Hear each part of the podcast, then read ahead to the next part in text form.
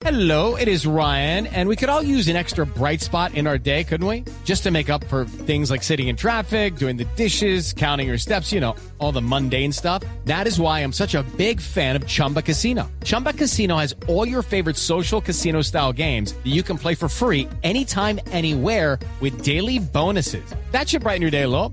Actually, a lot. So sign up now at chumbacasino.com. That's chumbacasino.com. No purchase necessary. BGW. Void were prohibited by law. See terms and conditions. 18 plus. Blue Verde siempre lo hacemos los domingos, Sí. pero es que hay un evento muy importante en Medellín del cual Amalia habló el fin de semana pasado y que es el Foro Urbano Mundial. Así que como allá está Alberto Castaño, pues eh, vamos a hablar con él justamente de ya cerrándose el evento, cuáles son las conclusiones y qué ha pasado. Alberto, buenos días.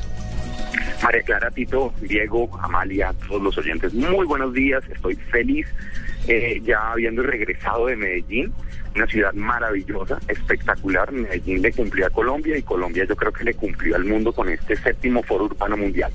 Bueno, buenísimo. Conclusiones, Alberto, ¿qué fue lo más importante? Porque mm, por lo menos durante toda la semana vimos las publicaciones en los diferentes periódicos eh, especiales muy amplias, muy serias sobre este foro. Teleantioquia retransmitió muchas de las sesiones. No, Tito, los temas. bien buenas. Buenísimos. Sí, Sí. señor. Adelante, Alberto. No, es que es que fue un evento, pero realmente, eh, como decía Ricardo Rango, el gerente de la organización del séptimo foro urbano mundial, decía, es que esto es como eh, si lo comparamos con el fútbol, este es el mundial de fútbol, pero este es el mundial de las ciudades eh, a nivel mundial. Y además que es muy importante porque sirve de antesala para la revisión de los objetivos del milenio que se que están trazados, digamos, a, a- a evaluarse en el 2015 y a la tercera conferencia de las Naciones Unidas sobre vivienda y desarrollo urbano sostenible en el 2016, en donde pues se van a formular los los eh, los objetivos para los próximos 20 años. ¿Qué pasa con el con el planeta? Que tenemos que aprender a convivir de una manera más armónica y eso lo hacemos también desde las ciudades. Desde las ciudades sale una gran carga contaminante y una gran carga que impacta eh, pues nuestro planeta de una manera negativa y eso era lo que se estaba debatiendo en el séptimo foro urbano mundial. Unos personajes de una talla intelectual impresionante eh, Joseph Stiglitz eh, Richard Florida eh, bueno una cantidad impresionante de ponentes. Y a la conclusión que se llegó es que las ciudades tienen la obligación de crecer de una manera inteligente y sostenible. Esa, digamos, es la conclusión final. Sacaron un documento para que este foro no se quede en un foro más donde se discutieron cosas y no se tomaron decisiones. Sacaron una declaración que se llama la Carta de Medellín. Y esta Carta de Medellín va a ser aplicada a los sistemas, digamos, a los modelos de crecimiento de todas las ciudades. Medellín es una ciudad que francamente a mí me dejó sorprendido, supremamente sorprendido, porque mm, digamos que no hubo una sola persona en el foro de todos los ocho mil visitantes que recibió eh, internacionales Medellín eh, durante esta semana. Fueron 25 mil las personas que se inscribieron y que asistieron a este foro, 25 mil personas.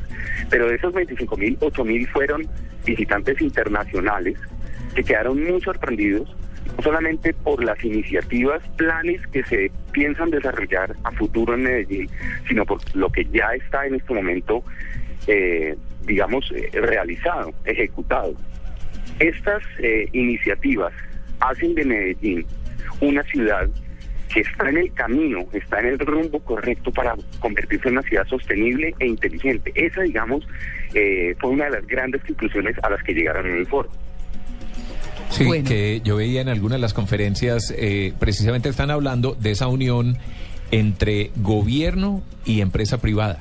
Que es esa unión la que ha logrado sacar adelante a la ciudad. Sin duda, esas cosas de economía mixta son importantes, Son ¿sabe? importantísimas porque la empresa privada está muy metida en el desarrollo de la ciudad, Sí. ¿cierto? Y el gobierno le apuesta a eso también, el gobierno local. Sí. Entonces, de ahí salen todas estas obras y salen muchas ideas y muchos proyectos y no es cada uno trabajando por su lado y ver cómo, cómo atacar al otro, ¿no? Sí, el uno le Claro, es aporta que fíjese que Joseph Stiglitz, el, el Nobel de Economía, ese fue uno de los reconocimientos que le hizo a la ciudad de Medellín. Él asegura que es muy importante la asociación, digamos, del cooperativismo entre, entre el sector privado y el público, y le hace un reconocimiento muy bonito a Medellín en ese sentido, pero dice que el éxito de Medellín radica, eh, digamos, si hubiera una fórmula económica, matemática, científica para eh, identificar. Él dice que está de acuerdo con el alcalde actual de los de los paisas, el doctor Aníbal Gaviria, en que dice esto, eh, el éxito de Medellín radica en una sucesión de buenos gobiernos que estén bien sintonizados y que sean cooperantes. Es decir, que eh, Sergio Fajardo tuvo unas políticas y unos programas que dejó en desarrollo. Eh, Alonso Salazar los continuó y Aníbal Gaviria los continuó. Entonces llevan tres gobiernos sintonizados, tres gobiernos que han sido buenos gobiernos, que están sintonizados, que han cooperado entre ellos para que las iniciativas no se queden solamente en los cuatro años. Es decir, lo que decía también el alcalde, el exalcalde Antanas Mocus en una de, las intervenciones que realizó allá en el foro, es que tenemos que dejar esa conciencia adánica o esa percepción adánica que muchas veces tenemos eh, de que conmigo empezó la historia del municipio o del país. Que para él lo más importante era darle continuidad a los proyectos y propuestas que vinieran de los antecesores gobernantes que tuvieran las ciudades. Que fue un poco lo que pasó en Bogotá, ¿no? el éxito. Fue un poco lo que pasó en. Bogotá con, con Jaime Castro y después con Mocus y después Exacto. con Peñalosa. Exactamente. y después otra vez con Mocus y Sí. después ahí sí se rompió pues digamos esa Exacto. cadena y ahí es donde está el atraso que sufre Bogotá durante las tres últimas administraciones. Sí. Y que sirve además como de banderita amarilla Mm. para Cali, que en este momento está presentando un crecimiento que grandísimo. está saliendo de Está ese saliendo momento de difícil, ¿no? Y que la gente sea consciente y que vean lo que ha pasado y, y que piensen mucho en el momento de elegir. Todavía falta pues para las elecciones de alcaldes, pero, pero para que haya una continuidad, si la Sí. cosa está funcionando bien, que siga bien. Pues claro, ¿qué No importa? que llegue otro a cambiar todo porque sí, Exacto, por llevarse el punto, por ser Adán, como nos dice. No, pues que miren el Pero espejo ¿sabe, de Tito? Bogotá. Es que miren Tito. ¿sabe que puede distraer mucho? El tema de, eh, de los resultados de, de, las, de ciertas encuestas, porque hay gente que está muy segura, pero en el momento de votar, pues también se deja llevar mucho por ese tipo de cosas. Sí, Entonces, sí. meterse, por ejemplo, la gente joven, a mí me pasa que mucha, muchos eh, jóvenes a los que les doy clases, yo les pregunto por quién van a votar y ni siquiera saben quién se está, quién está de candidato. Entonces, eh, entrar a una página web, eh, pues que sea seria y ver quiénes son los candidatos a prensa, y no solamente a un periódico, sino a varios, escuchar radio y poder por lo menos saber quiénes son para analizarlo desde diferentes puntos de vista, es como algo sano y necesario, porque si no terminan los jóvenes, por ejemplo, votando por quien les diga el papá y la mamá, que es algo que sucede muchísimo. O no Y, pues, los jóvenes tienen que tener su propio criterio, exactamente, o no votando.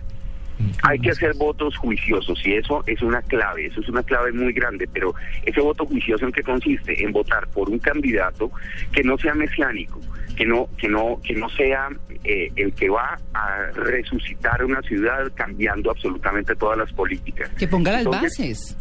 Ese, mira, y, y Richard Florida, que es un, gran arquitecto, un gran urbanista, eh, ese fue otro de los reconocimientos que le hizo a la ciudad de Medellín. Le dijo al, al- al alcalde Aníbal Gaviria que el presupuesto que eh, la administración de Medellín dedicaba a la educación y a la educación ciudadana, no solamente la educación en los colegios, pero por supuesto en los colegios también, era muy superior, pero astronómicamente superior a la que dedicaba a la seguridad. Entonces, en un país en el que tenemos problemas todavía de seguridad en muchas partes, estamos atacando la fiebre como si estuviera en la sábana. Y la fiebre no está en la sábana. Mm. Eh, mejor dicho, para ponérselos de otra manera, el consumo y expendio de drogas y el microtráfico no se combate demoliendo las ollas. No, seguro. ¿sí? Se- se- Eso se, de combate a través de la educación. Es quitarle Entonces, el sofá al amante, sí. Exactamente, Mm. usted lo ha dicho. Eso es como vender el sofá. Sí, Con vender el sofá no va a solucionar el problema del amante. sí. Entonces, ¿qué hicieron en Medellín? Que también fue un gran reconocimiento. Mejor dicho, yo vengo aquí enamorado de Medellín, no solamente por lo que yo vi, sino por los reconocimientos que los conferencistas internacionales del evento más importante internacional de ONU Habitat en el mundo le hicieron a la ciudad sede de este, de este evento. Es una situación impresionante de la cual todos los colombianos nos tenemos que sentir supremamente orgullosos de Medellín y ser conscientes que tenemos las ciudades, tenemos que crecer de una manera sostenible, de una manera responsable y que no todo está en las manos de los gobiernos. En los ciudadanos está gran parte de la responsabilidad. ¿Por qué? Porque el gobierno no me va a ir a recoger el papelito que yo voté y que millones y millones de esos papelitos colapsan, por ejemplo, las plantas de tratamiento de aguas residuales que contaminan, bueno, una cantidad de cosas.